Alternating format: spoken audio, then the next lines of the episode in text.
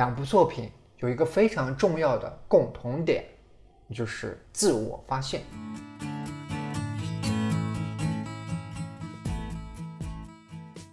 可能我们的生活轨迹和大多数人都是一样的，对但是总是有一些小径分叉，让你变得独特。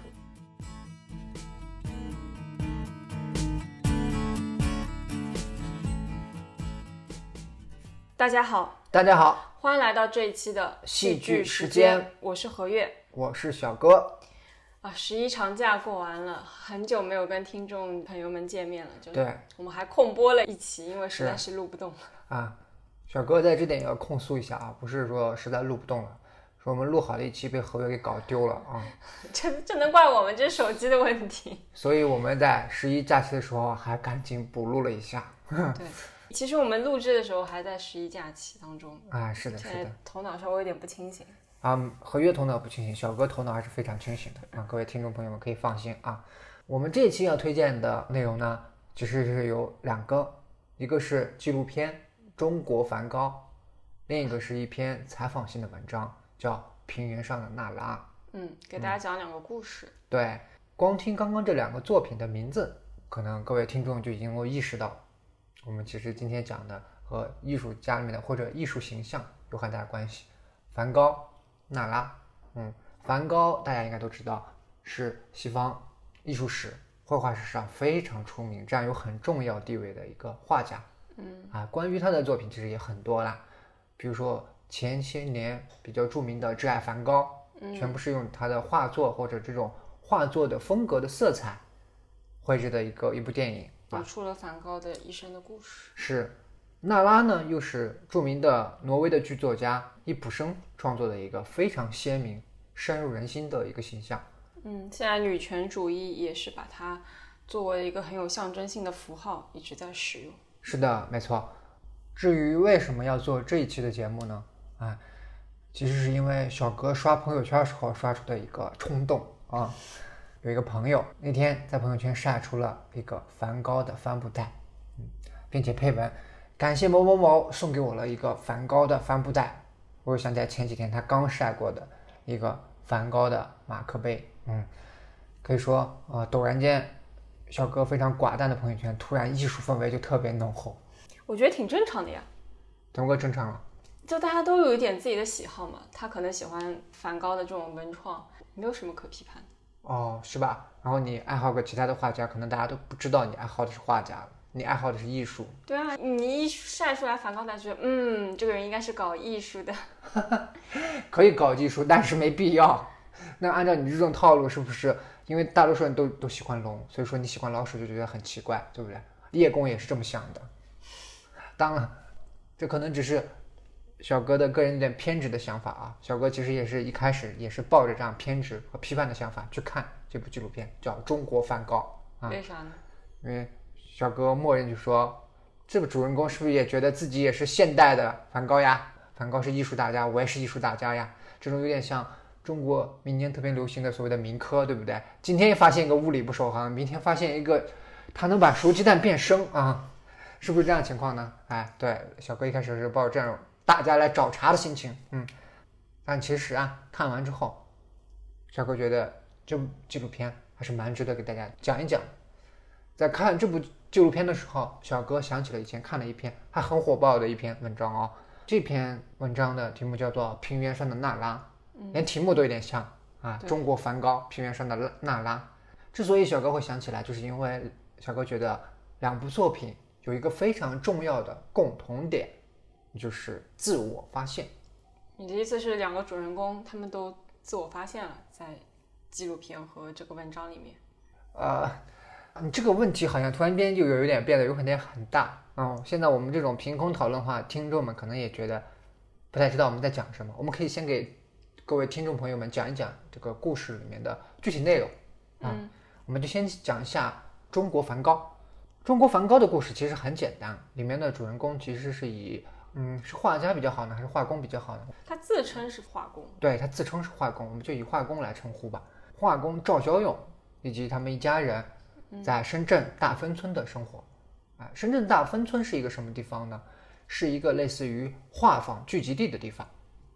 里面生活的都是像赵小勇这种比较类似的，要么是画工，要么是从事呃画作买卖的一些人，嗯，对吧？他们的主要工作是什么呢？他们主要工作就是根据啊国外的一些买家的需求，比如说他需要画梵高呀，他需要画莫奈呀，根据这种需求来模仿名家的画作，啊。为什么说他跟小哥一开始找茬的心情不一样呢？因为我们说了啊，你朋友圈发个梵高，你默认的是什么呢？哎，自己知道梵高很厉害，哎，自己的朋友也知道梵高很牛，啊，你其实是抱着这样的想法。但是我们的主人公赵小勇，他一开始接触这画作的时候，可能对梵高是谁啊，可能都没有什么清晰的认知。对，就所以是国外来一个需求，说啊，我们需要梵高，一个叫梵高的画家的画作。对。然后就啪，仿制品，给大家拍一张这个梵高画作的照片。嗯，哎，他就根据这个照片来画。嗯，赵小勇就是我们要介绍一下啊，他读书读到了嗯初一就辍学了，因为家里面没有钱继续供。他跟当时啊八九十年代所流行的这种到深圳、广东沿海一区去。沿海地区去打工的这个时代潮流是完全一样的，他就来到了深圳，只不过是他没有进入工厂或者什么其他这种打工的地方，他进入了画坊，哎，就是这个深圳大芬村。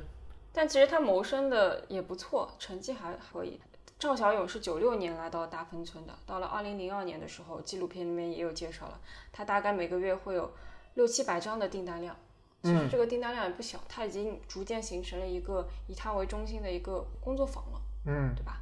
然后他们画作的方式，其实刚刚小哥没有提到，是类似于流水线生产。比如说外国的买家需要这个梵高的向日葵，对，可能这个人负责这一朵向日葵，那个人负责那一朵向日葵，然后几个人啊共同完成了这幅画作，然后向日葵需要个五六十张，嗯，以这样的成批量的方式就是销售给外国的买家。那外国的买家他会掏多少钱呢？七百四十张，大概是三万块钱。嗯嗯，虽然说订，所以说虽然订单量挺大的，但是他们实际的收入并没有想象中的那么高。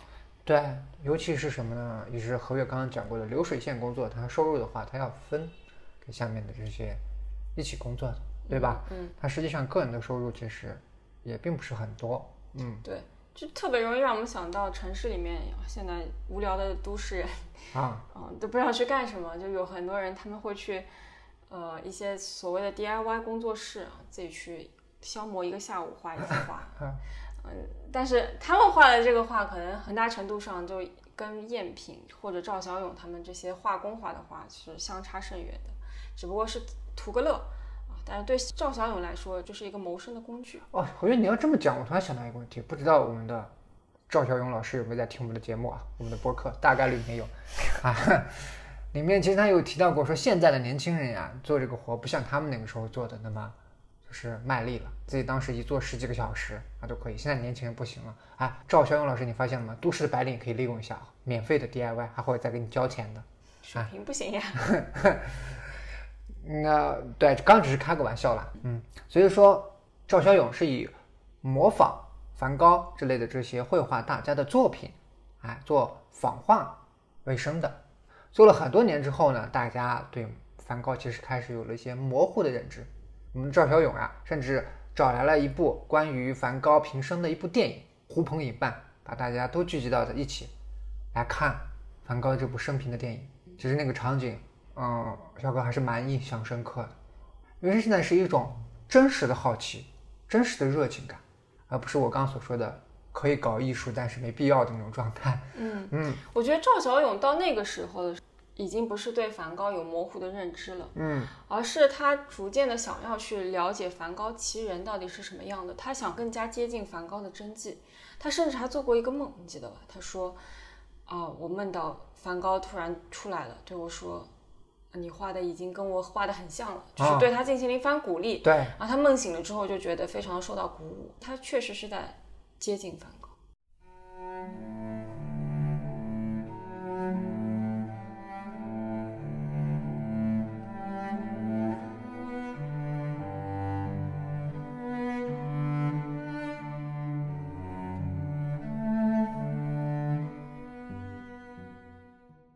没错，嗯。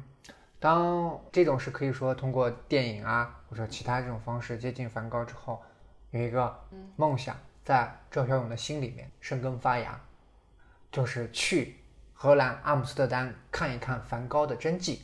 就是所以前些年啊很火的这种文案，这个世界很大，我想出去看一看啊。比起这个世界很大，我想出去看一看，却不知道去哪里的窘境啊。赵小勇这个目标很明确，但现实啊。还真的不是那么容易的，为什么呢？因为去荷兰的话要有这些住宿的花费呀，其他这些花费。他如果去荷兰了，他的这个生意啊，或者他的画画肯定也受影响，收入肯定也受影响。好在什么呢？好在他的妻子呀，其实是赵小勇刚开始收的一个学徒，可能是第一个学徒吧，我小哥记得不太清楚了。是的，是第一个。嗯。也明白梵高对于他们这些画工的意义，啊，最终还是同意赵小勇去荷兰去看一看梵高的真迹。说实话啊，小哥看完这个对比，前段时间是大丰村啊，后面啪到了荷兰之后，你发现确实是两个国度。资本主义还是有值得我学习的地方的。对，都是很干净的街道。他们到了哪里呢？他们首先到了纪念品商店。对这个纪念品商店也，不是说他们专门去拜访，而是赵小勇的话，他其实前面有一个很长的伏笔，就赵小勇逢人就说：“我的画作是去哪里的呢？我的画作是远销国外的。嗯，远销到国外哪里呢？是远销到国外的一个画廊里。但是当到了荷兰，他当然第一件事情就是要去拜访荷兰的梵高的美术馆。但是到了梵高美术馆门口，他在那里见到了。”长期采购他画作的那个荷兰人才发现，原来那个荷兰人经营的只是一家纪念品商店。对，他们的作品就是拿一个夹子夹在那点，明码标价。游客们来参观完真迹之后，买一个仿画回去。哎，其实标价还是蛮贵的，价格是多少来着？嗯，五百欧，我记得是。五百欧嘛？嗯。啊，反正这个我们也不用详细解释了啊。这个当中有中间商赚差价的啊。而 且赚的是很厉害的，这个可能需要中国的互联网去到那给他们来一番互联网加的思维的培训啊，没有中间商赚差价。但是我们可以看到，赵小勇当发现自己的画作只是被放在纪念品商店出售的时候，整个脸就黯然失色，嗯，有一些伤心。其实是有一些失落的，嗯嗯，可以说，嗯，和自己的原先的预想啊，有一个挺大的一个区别。我们同时也要注意到。对荷兰的向往和对自己作品展示地方的这些向往，其实是交叉在一起的。嗯，哎，这个就是第一次失落。啊，对的。这其实带着这份失落，他就更想知道，说为什么梵高的真迹可以被摆在美术馆里，而我的只能被摆在门口的纪念品商店里。是的。然后他就怀着这样的心情进到了呃梵高美术馆。对，在那个美术馆里面，我们通过那个纪录片也可以看出来啊，他真的是非常仔细的看每一幅画。嗯嗯。可能是，我觉得这只是小柯的猜测啊。看这些真迹的话，可能会觉得想起自己模仿这些作品的日日夜夜，这一笔当初自己是怎么画的啊？梵高原画又是怎么画的？可能在他内心里面的这个波澜汹涌，应该比我们现在所说的这种那完全不是一个境界上。但是他的话语看完之后的话语还是打动了小哥，他是这么说的，他说。我这几十年啊，模仿了这么多幅画，完全抵不上博物馆里面梵高真迹上面的一幅画。嗯啊，可能大家都会觉得这不显然的嘛，对吧？但是我们要站在赵小勇的那个角度想一想，自己画了几十年，画的是什么呢？在看完梵高的真迹之后，他立马就生出了一个疑问。嗯，他当天失眠了嘛？第二天早上，他在火车上的时候就在想说，如果我回到了中国之后，我要怎么样继续画下去？是，我觉得那一刻其实就是有点类似于自我发现或者自我觉醒的一刻了。对。然后他也跟他的兄弟们就去了梵高画作里面那个很有名的小酒馆，在当地写生，对比梵高的画作和真正的景色是什么样子的。是的。然后在那边进行了现场创作，同时他也跟他的兄弟。讨论，他的兄弟告诉他说：“你看梵高，他其实在生前也特别想卖出自己的画作来讨生活，但是他没有卖出。所以梵高他也不过是通过画作来追求自己的生活而已。但是赵小勇否定了他兄弟的想法，他认为梵高追求的是艺术，不只是生活。就是通过这些对话，通过到梵高的画作的当地去拜访，通过去给梵高扫墓，对，嗯，扫墓那个印象也比较深刻啊，就是给给梵高点上了三根烟，对，很中国式的这个，不知道梵高抽不抽得惯中国的香烟。是的，很中国式的这种扫墓啊。当时我有呃小哥也特地想看一看有没有很多人给梵高献花。其实我发现梵高的墓地其实就是比较干净的，可能、嗯、可能有每天有人在打扫。对，但是这个还是那句话，很有中国特色，嗯，表达了对梵高的崇敬。嗯，但我们也可以看到赵小勇他通过不同的方式，其实一直在问自己一个问题，就是我现在是一个画工，嗯，如果我进一步修炼，我可能成为一个画家，嗯，那么我能不能成为一个艺术家呢？是。他现在对自己的要求已经完全不一样了，他看到了艺术家，是，然后他又问自己说，我到底有没有什么独特的东西，嗯，去值得别人欣赏？没错。我们前面其实有提到，他们画画有多夸张呢？很短的时间，几万张的画，啊，是吗？但关于怎么成为艺术家、怎么画画的时候，赵小勇也有一种说法，他说呀，一年能有一一两幅画作就不错了，啊，这其实也是一种把艺术和流水线划分出来的一个挺明显的一个想法。对，对，它不是说你挥个笔就一蹴而就的就能够完成，这只是他主观概念上已经知道了这里面啊工作和创作之间有什么区别，有有这种想法。那另外一个问题又摆在了他面前，那就是创作的对象在哪里呢？啊，创作的素材在哪里？其实，人一旦思考这个问题啊，就基本上就能够理解，素材无外乎有两个，一个要么就是来自于自己的生活，另外一个来源就是自己学习的其他的知识，书本也罢，电影也罢，或者啊戏曲也罢，戏剧也罢，啊，总归就是这些内容。嗯那么我们的赵小勇就把目光投向了两个方面，第一个方面是自己在老家湖南老家的那些生活，嗯，村落乡村自己的亲人们；另外一个就是把目光投向自己工作二十多年的仿制画的这个生涯。嗯，可以说是非常准确的找到了他的绘画素材。哎，是的，小哥看到这一幕的时候，心情特别的激动。哎，这个激动在哪个地方又开始打折了呢？当他画他奶奶的那张肖像画真正呈现在镜头里面的时候，啊，小哥发现，这不就是梵高的笔画吗？笔触吗？对，基本上跟梵高画梵高自画像的那个绘画技法，哎，是非常接近的，可以说甚至是一样的，对吧？嗯但是怎么说呢？他从九六年开始就一直是在模仿梵高，他其实没有接触到其他绘画的流派，也没有系统的学习过如何绘画，嗯，所以他画成这样，我觉得也不是特别的出人意外吧。只是小哥当时心情太过激动啊，一时有了一种不切实际的高期待，依然会觉得，嗯，有一种落差。什么叫落差呢？就是小哥下面要讲这个词，并不是攻击性的，就叫眼高手低啊，嗯，就是这种情况。嗯，你对标的是梵高，但实际画出来的，哎，远没有梵高那种创新性或者那种情感性。嗯，那这个这个地方我说了，没有任何的批判的意思啊，就是说整体的这种差距还是蛮明显的。哎，这也是我们所说的精神上的觉醒或者精神上的发现，意识到某些问题，它也不代表你实践上真的能够做出什么非常与众不同的探索。这其实，在某种情况下，这是两回事儿。就所以其实。呃，中国梵高的故事，我们其实看到更多的是赵小勇个人的一个成长的故事。没错，他从一开始对梵高的认知是模糊的，只是模仿他的画作，嗯，到后面一步一步的看到了他的真迹，然后唤醒了自己内心做原创作品的冲动，是，然后到最后，他可能甚至感受到了一些艺术的先锋性的特征，他开始意识到自己所创作的东西不应该只是给现代的人看，而应该让百年后的人也能够去理解。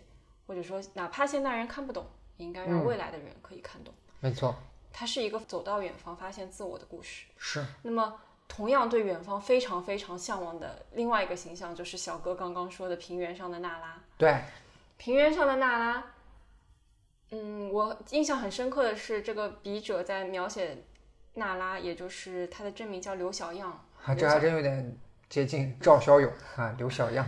对，刘小样的这个故事的时候。用的一个词叫做发烧，他在一种发烧的状态下面，想要追求一些很抽象的东西，至少在我看来是一个很抽象的东西。是，那么这个平原上的娜拉、刘小样，她跟赵小勇其实不仅是名字上都有一个小字啊，他们还有一个很像的，就是刘小样，他是出生在渭河边的一个村庄，对他读书也是读到初一、初二，差不多那个时候。对，呃，赵小勇他其实在回忆自己读书没有继续往下读的时候，是流着泪说的，是很遗憾。但是刘小样在他的表达里面，当时就是觉得啊，家里的果园需要帮忙，那我就去帮忙了，这是一件顺其自然的事情。没错，嗯但是呢，他在果园里面一边帮忙的时候，其实他一边还会拿那个小小的收音机啊，嗯，去听远方的声音。是这个远方的声音对刘小阳来说，就是一个是广播剧，他在广播里面听完了路遥的人生《平凡的世界》没错，这都是当年的非常畅销的作品啊，啊，不用说当年，现在其实应该也挺畅销的。可以说虽然不知道有多少人真的读过这 两本书吧，但是他的名声肯定还是在的。对，因为大家都知道这个作家是路遥嘛，陕西的。刘小样这个渭河也是在陕西的。我们前几期节目介绍的那个陈年喜，陈年喜也是在渭河边长大的，嗯，陕西人。对，其实收音机所播放的这些内容，最主要的一个概念就是让刘小样的心走出了他眼下的那片果园。没错啊，不是因为果园的果子熟了，他就应该去下学去帮忙或者什么之类的。他其实在这个时候发现了一个更远的一个远方，这个给他的心里面埋下了种子。没错。除了刚刚说的刘小样会在广播里面听这个广播剧，他还会跟主持人学普通话。嗯，他觉得普通话是跟自己的方言有所区别的一种语言。嗯，似乎它代表着一种更加文明的语言。潮流的方向。嗯 对对，比如说大家都在说方言的时候，自己说的是一口标准的普通话，嗯，感觉自己更接近于现代的某种导向。是的，嗯。但是刘小样的人生，他其实还是比较平顺的。他二十三岁就结婚，嗯然后后面就生了两个孩子，对的，直到二零零一年的秋天，我们刚刚说的刘小阳听收音机，只是在他心里播下了一个种子。是，等到二零零一年的秋天的时候，刘小样的孩子他们都去上初中了。嗯做父母的应该都知道，解放了。啊，神兽们说神兽们归校了 啊对，就解放了好多。然后，于是他就那时候开看电视，嗯那时候电视节目里面，他主要看的就是一些央视的节目，呃，比如说其中一档节目就是《半边天》，那也就是这个《半边天》改变了刘小阳的一生，是因为当时刘小阳看到这个节目之后，觉得自己也应该给节目组写一封信，是他就把这封信给寄出去了。对，而主持人呢又特别的敏锐啊，他一看到这封信，他就会想，哎呀，我收到的很多的信都是来自于城市里的女性，是很少有农村的女性给我来寄信。于是他就到刘小阳的老家去做采访了。虽然采访的过程不是特别顺利吧，但是是对于刘小阳来说，他最后还是倾吐了自己对于自己的生活的理解，以及对于远方的一种向往的情感。对于刘小阳来说，接受采访的那一天，其实就是他生命里面最最重要的一天。没错，他是亲口这么说的。嗯，他他为什么这么说呢？因为他觉得他第一次，他第一次清醒的、原原本本的讲述作为人类个体活着的感受。嗯，啊，其实从这句话里面，我们就可以感受到刘小阳不一样的地方。没错我，们很难想象 这句话从一个每天都在做农活的人的就是嘴里讲出来。啊、而且不仅是这样哦，这个你的时间，合约刚才也有提过，零一年哦，零一年还属于当时小哥记得不太清楚，啊，不知道入世世贸谈判是不是在那一年，嗯也就在那接近那几年。中国在那个时候虽然进行了改革开放，但整体来讲，广大的乡村和世界的这个联系其实还是比较微弱的。你现在大家触手可及的可以读这些名著呀，你读那些名著呀，知道西方现代已经突破多少哲学呀，对吧？在那个时候，刘小样根本没有接触到这些内容，他完全是靠自己心里面的这些秉性内发的，有这些让现在人读起来，或者说我们读起来都非常有共鸣的这种想法，它完全是内在发生的。嗯这种可以说非常的纯净。嗯，对的，我觉得这也是打动很多看这篇文章的阅读者的一点吧。没错，那在被张悦的这个采访唤醒了之后，他就做出过很多努力，其中的一个努力就是接近他理想中的生活，他想要走出这一片平原，嗯，他想去到城市里面，他也其实去过了，他去过贵州，也去过江苏，嗯，他去工作，然后感受那种朝九晚五的生活，虽然做的时间都不是很长，但是呢，在整个过程当中，可以说刘小样他虽然知道他内心不满足，是，但是他又没有特别具体的、明确的要去追求的一个目标，导致他很多工作都做不成。那她的丈夫其实一开始还对她比较支持，到后面也觉得说你还是回来吧，你还是回来，就是安安分分的就做你原来的工作，照顾照顾家庭就可以了。对，小样的丈夫是什么样的想法呢？其实是这样的，对小样追寻自我，去追寻远方，其实也是支持的。但是几次探索下来，没有任何结果。对于小样的丈夫来讲，自己已经支持你做这么多了啊，你自己出外闯荡去寻找，也寻找不到。那么你与其在外面干耗着，那你就不如回来。其实大多数我们大多数人其实都能够理解这种想法，对吧？你无尽头的在某一个地方耗着，哎，你又不知道你要做什么，那你为什么不在家呢？对不对？所以说希望他回来。嗯，所以其实最后刘小样也是不能说她是完全听了丈夫的这种劝告吧。嗯，她其实内心也是自主的、自发的，就回到了原来所在的那个平原。对，好像有，就像绕了一个圈一样，回到了她最开始待的那个地方。对，小丫还有一种想法，就是说她的老公啊对她比较好。如果她老公像我们所说的《玩偶之家》里面那个老公，完全把她当工具人，说不定她就真的早就离家出走了。所以说，在她想法里面，丈夫也给自己无形当中添加了某种羁绊。嗯，或许吧。对。但最后，刘小阳她就回到了老家，然后种起了花花草草。她虽然嘴上就是说，呃，我觉得我的追求就是到这边可能已经要画一个句号了，以后也不会再继续折腾了。嗯。但是可以看出她的眼神里面可能还是有不甘心的成分的。是的。嗯，她最后对自己的总结是悲壮。他没有觉得自己求而不得是一种悲剧，他觉得跟他一样的人有很多很多。嗯。只是他自己不知道而已。嗯。即使发生在别人身上，这也不能说是悲剧，不能去以同情或者怜悯这样的方式去看待这样的事情。他更倾向的一种态度是去欣赏这样的一种折腾，然后用悲壮来形容这种折腾的过程。对，但是这个折腾的目的是什么呢？他究竟追求的这个他理想中的生活又是什么样的呢？其实这个多少有点。疑惑啊，为什么小哥说疑惑呢？因为在文章中，呃，唯一有个具象化的一个表达就是，他说他想成为主持人那样的人。对，就是在半边天节目的主持人张悦第一次去到刘小样老家，想要对小样进行采访的时候，发现小样没什么话可说。是。于是他就问了小样一个具体的问题，说：“我们抛开其他的东西，你就说说你想成为谁？”这时候，小样的回答是你。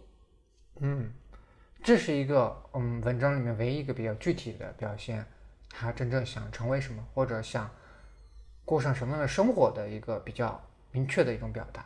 嗯，但是我们可以看到，就是刘小样他从听收音机的时候就开始，嗯，觉得心里有一些不满足，嗯，并且他觉得现在的生活不对劲。是。其实身边我们身边也有很多人会觉得现在生活不是自己想过的生活。对啊，我现在做的工作也不是我想做的工作。是。那你觉得这种算觉醒吗，小哥？这个问题怎么抛给了我呢？我以为你会回答呢。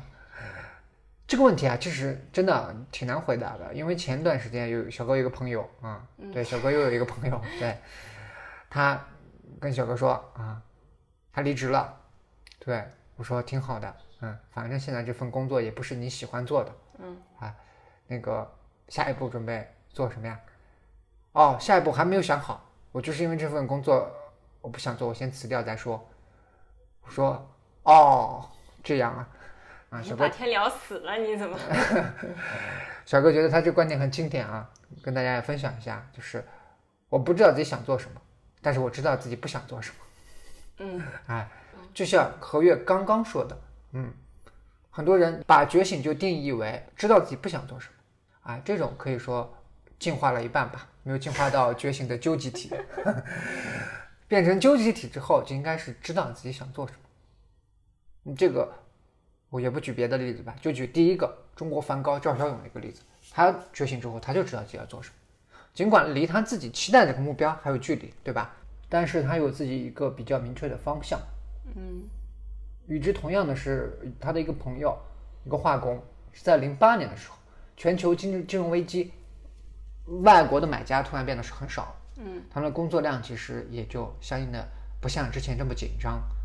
在这种间隙的情况下，他的朋友就更新了自己的绘画方式，是什么呢？就是用画刀来模仿梵高的画作，这可以理解为是自己主动探索的一种方式。嗯，哎，更好的一种情况是什么呢？当他用这个画刀画出这个作品之后，国外的买家来到了，看到这个作品觉得非常的好，立刻进行订购，哎，他的内心就变得更加高兴。为什么呢？我们说，首先第一步，当他决定用画刀来画作的时候，这就是自我价值的一种体现。他开始进行自我探索，主动性的去探索。当买家来到店里面，发现这个作品非常的好，准备掏钱买下，并且希望增购的时候，又得到了市场的肯定。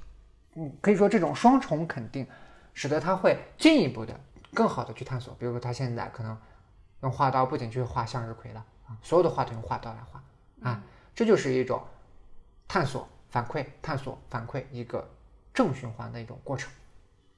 还有一种就是总是得不到正反馈的一种情况，这种比较明显的一个例子，其实就是刚刚的我们的刘小样，平原上的娜拉。可以说，他就像关在一个海海绵做成的房子里面，不断的往这冲，不断的往那冲。虽然家人也支持，外界也没有明显的阻力，对吧？平时还能够和主持人有所沟通，也能够得到一些鼓励。但是这些东西，当他一次次的撞到海绵墙的时候，空无一物啊，没有任何依托。这也但我但我觉得赵小勇可能是一个相对比较幸运的人。赵小勇是在懵懂无知的一种情况下，先去做了化工这样一个行当，是然后他再慢慢的觉醒。觉醒之后，他也有一个非常具体的容器去哎承载他的梦想。对，但是像刘小样的话，他其实是一个思想先行的人，是没错，呃，他也代表了生活中的一部分人。是。的，他们可能接触到了很多先进的思想，像我们现在的人，我们一出生就站在了巨人的肩膀上，我们看到了很多哲学理论，是或者说很多艺术思想，嗯，但是你的思想和具体的实践其实是有很大的一个鸿沟在的。是是的，嗯，这种真的，嗯，我们说自我觉醒或者自我发现只是第一步，因为后面还有一个所谓的自我实现这么一个过程。为什么我们看这两部作品依然感动呢？因为他们的自我发现其实蛮有典型性的。嗯，像赵小勇的这个自我发现，他可能还是一个看上去比较向好的方向去发展的一个走向，因为他一开始是无意识的在做一件事情，嗯，当他发现了自我之后，他把我放了进去，于是他把一些生活中自己被动的被波浪追逐着去完成的工作，变成了我主动有自我意识的去完成工作的这样一种方式。是但是刘小样的生活，他也觉醒了，对，他也看到了一个更好的世界可能是存在的。嗯，但是他觉醒之后，我们看到他的生活似乎是痛苦大于快乐的。是我们的唐三藏取经的时候，他知道真经就在那个西天，天，但是你要真正过去的话，那可是十万八千里吧？你不是说你不知道啊？现在来讲的话，你也不是说你看不见啊，你通过抖音你立刻就知道了。嗯，通过抖音你什么看不见呢？你什么都可以看见，你可以看见外面的世界是什么样子。但是当自己通过努力真正走到自己想要达到、自己所要过的这种生活的时候，这个过程又是一个自我实现的过程，很难了。它自我实现之后就变成一种究极体。我们刚刚有提到的赵小勇、刘小样，哎，都不算究极体啊。谁？究极体就是塑料袋，塑料袋就是说小哥非常喜欢的一个音乐组合，五条人组合啊。小哥这种从来不参加互动的一个人，还去捞了他好几次。为什么说它是一个究极体呢？就是其实任科啊跟他们这种也有点相似的一个经历。任科本来就是在工厂里面工作的，哎，在流水线里面工作的还不错，嗯，要从普通的工人升为小组长，任科就觉得这没有意思，这不是自己想要的生活，于是就辞职了。辞职之后呢，去干嘛呢？啊，卖些盗版碟片呀，卖些书籍呀，啊，当然这不是他生活的本质，他生活的本质是音乐，我们也不是鼓励大家卖盗版书和盗版碟片啊。没有，我们没有这样鼓励啊，我们就说这种自我发现，对任科来说，他觉得在工厂里面不是自己想要的话，这就是自我发现第一步。那后面所谓的自我实现，就去做音乐。那做音乐当然也不是这么好弄的啊。任科之前有提过，做音乐啊，全国巡演，巡演下来之后打平，也就等于吃喝一圈之后啥也没落着啊。没有赚钱，能够赚钱还得靠盗版书。这个过程其实也是很多年一直在坚持，和他的搭档阿茂，对吧？嗯，茂涛，嗯，在坚持呃做这个作品。这个坚持就有一个什么样的效果呢？就是他们的歌曲只有他们唱，你觉得是歌曲？别人唱就是像噪音一样。他们他们深深的把他们的作品印上了自己的烙印啊。这时候我们可以说，自我发现不仅是嗯刘小样啊这种他自己觉得。自己想要什么什么，自己发现自己不想要什么什么。但是这种来讲，对于外人，哎，对于其他的人来讲，不知道他想要的是什么，他最终想达到的状态是什么，他理想中想要呈现的东西是什么。但是比如说啊，我们现在我们不知道任科他的经历，啪，你只要听一下任科的歌，你大概就知道这是什么样的人。这是一个有故事的人。这是一个有故事的人。对，这其实就属于就自我发现之后，很好的进行了自我实现。小哥给大家讲这个究极体啊，五条人这个当然不是说鼓励大家去喝这碗鸡汤啊，干了这碗鸡汤，自己下一个也是一个什么著名的音乐家、著名的绘画家啊，下一个中国梵高，下一个什么之类的，不是这个意思，因为毕竟任科他们可能还有另外一个啊，叫天赋，嗯，加持。我觉得人在自我发现，发现自己不想要是什么之后，还有一个自我发现一个过程，就是发现自己在这个社会上的位置，嗯啊。你不得不说，很多人自我发现的尽头就是发现自己是一个普通人。所以说，那我发现自己是一个普通人，我就过普通人的生活嘛。觉得，我觉得刘小样他有一个可能我们身上都会有的一个问题，就是看到了远方，然后相信有一个彼岸的存在。嗯。我们相信，我们活的这个世界，它是一座岛屿，然后有一个理想世界是另外一座岛屿，嗯然后这两座岛屿之间是没有陆地连接的，是一片海洋，你不知道怎么去到那个岛屿上面。是。那么世界上到底有没有那座岛屿呢？我觉得这个先要打一个问号。有没有一个所谓的真的更理想、更美好的生活呢？嗯，啊，这个问题啊，我觉得陈天喜给过答案了。陈天喜不说了吗？他是从乡村到乡镇。再到县城，再到其他的省城啊，各地都跑，对吧？最后到了北京，他在里面有一个明确的说法，他说他发现北京的生活和其他地方并没有什么不同啊。但是如果这么说的话，北京的房价大概不会同意。对，那任科其实也说过这句话。嗯，他们刚开始，我记得第一张唱片吧，他们的一个标语，一个 slogan 就是“立足世界，放眼海风”。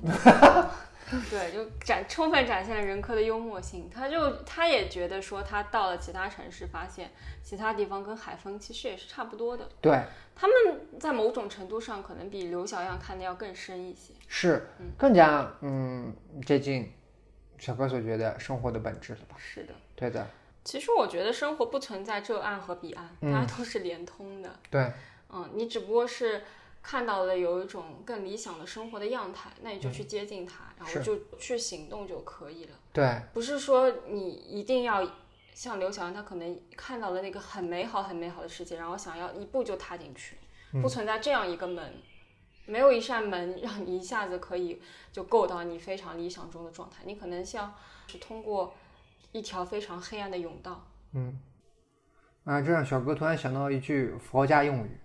放下屠刀，立地成佛，啊，并不是指说真的有这么如何月所说有这么一个彼岸。其实，呃，佛家就是比较强调，真的你从思想认知上发生一个重大的一个转变。嗯，比如说自我发现，你发现自己不想做什么之后，对你来说下一步的任务就是你一定要去发现自己想做什么，而不是永远停留在自己不想做什么这样的阶段。有一句话啊，叫“活到老，学到老”。这句话我不是说想说学到老这个话题。而是指人活着总有要下一步往前进的这么个动力和需求。嗯，不可能说，哎呀，我自我觉醒了，我觉得我知道自己自己不想要什么，我我已经对这个世界的本质啊了解的非常清楚了，不过是存在主义说的那一套啊，都很虚无啊，我觉得自己很高级，对我是中国的梵高，我是中国的加缪啊，我是中国的波伏娃。这些东西，哎呀来，你们这人都不行，你们读过吗？读过第二性吗？啊，读过厌女吗？都不懂啊！看我很高级，人不是通过这种来获得成长，嗯啊，人的最终的成长还是是真正自己在心里面，嗯，认可或者获得某种价值观的支撑。为什么说是价值观的支撑呢？因为如果没有这种价值观的支撑的话，比如说任科他们卖盗版碟，真的就能支撑这么多年吗？那是不可能的。如何发现支撑自己的这个价值，还是很重要的。因为这个价值是类似于汽车的发动机一样，推动你去往前进这么一个过程。还有可能说每个人比较重要的话，就是去寻找一个心灵的港湾。嗯，好土啊，这个表达。好土，对吧？我我我我很想我很想学一下罗翔老师这个表达，但我现在想不到罗翔当时怎么说的啊。罗翔老师那段话很出名。那就如何过看起来好的一生，那你就要去定义了，什么叫做好？因为这个世界上有太多关于好的标准了，good，如果加个 s，就变成了 goods，那就变成了商品。所以做一件事情最重要的就是赚钱嘛。什么叫好医生？赚钱就好医生。什么是好老师？赚钱就是好老师。什么是好记者？赚钱就好记者。什么是好演员？赚钱就好演员。那这样做，一切职业分工没有意义了呀。你要去寻找什么叫 good，然后你才可以去过 good 的一生，你才可以避免去随波逐流，你才内心会拥有一种笃定，你才会拒绝跟别人去攀比，也拒绝被别人所攀比。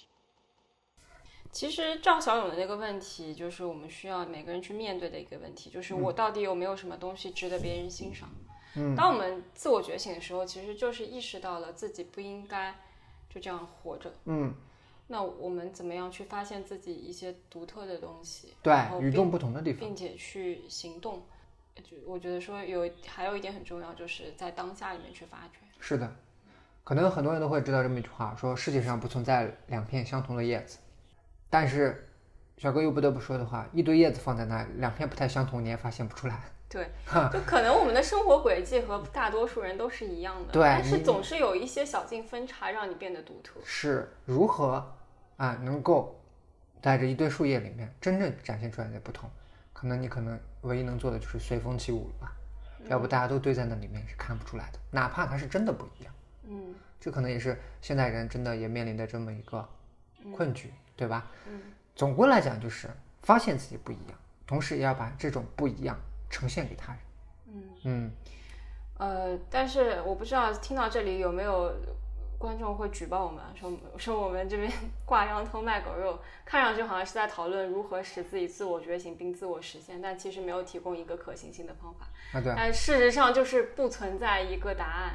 是的，嗯，可能得要你自己去不断的问自己一些问题，你才能慢慢的找到自己的一条路。没错，相信，就算刘小样听完了中国梵高的故事，他也不会就立刻就是他难道要去成为一个画家吗？才能自我实现吗？也不是的。是的，是的。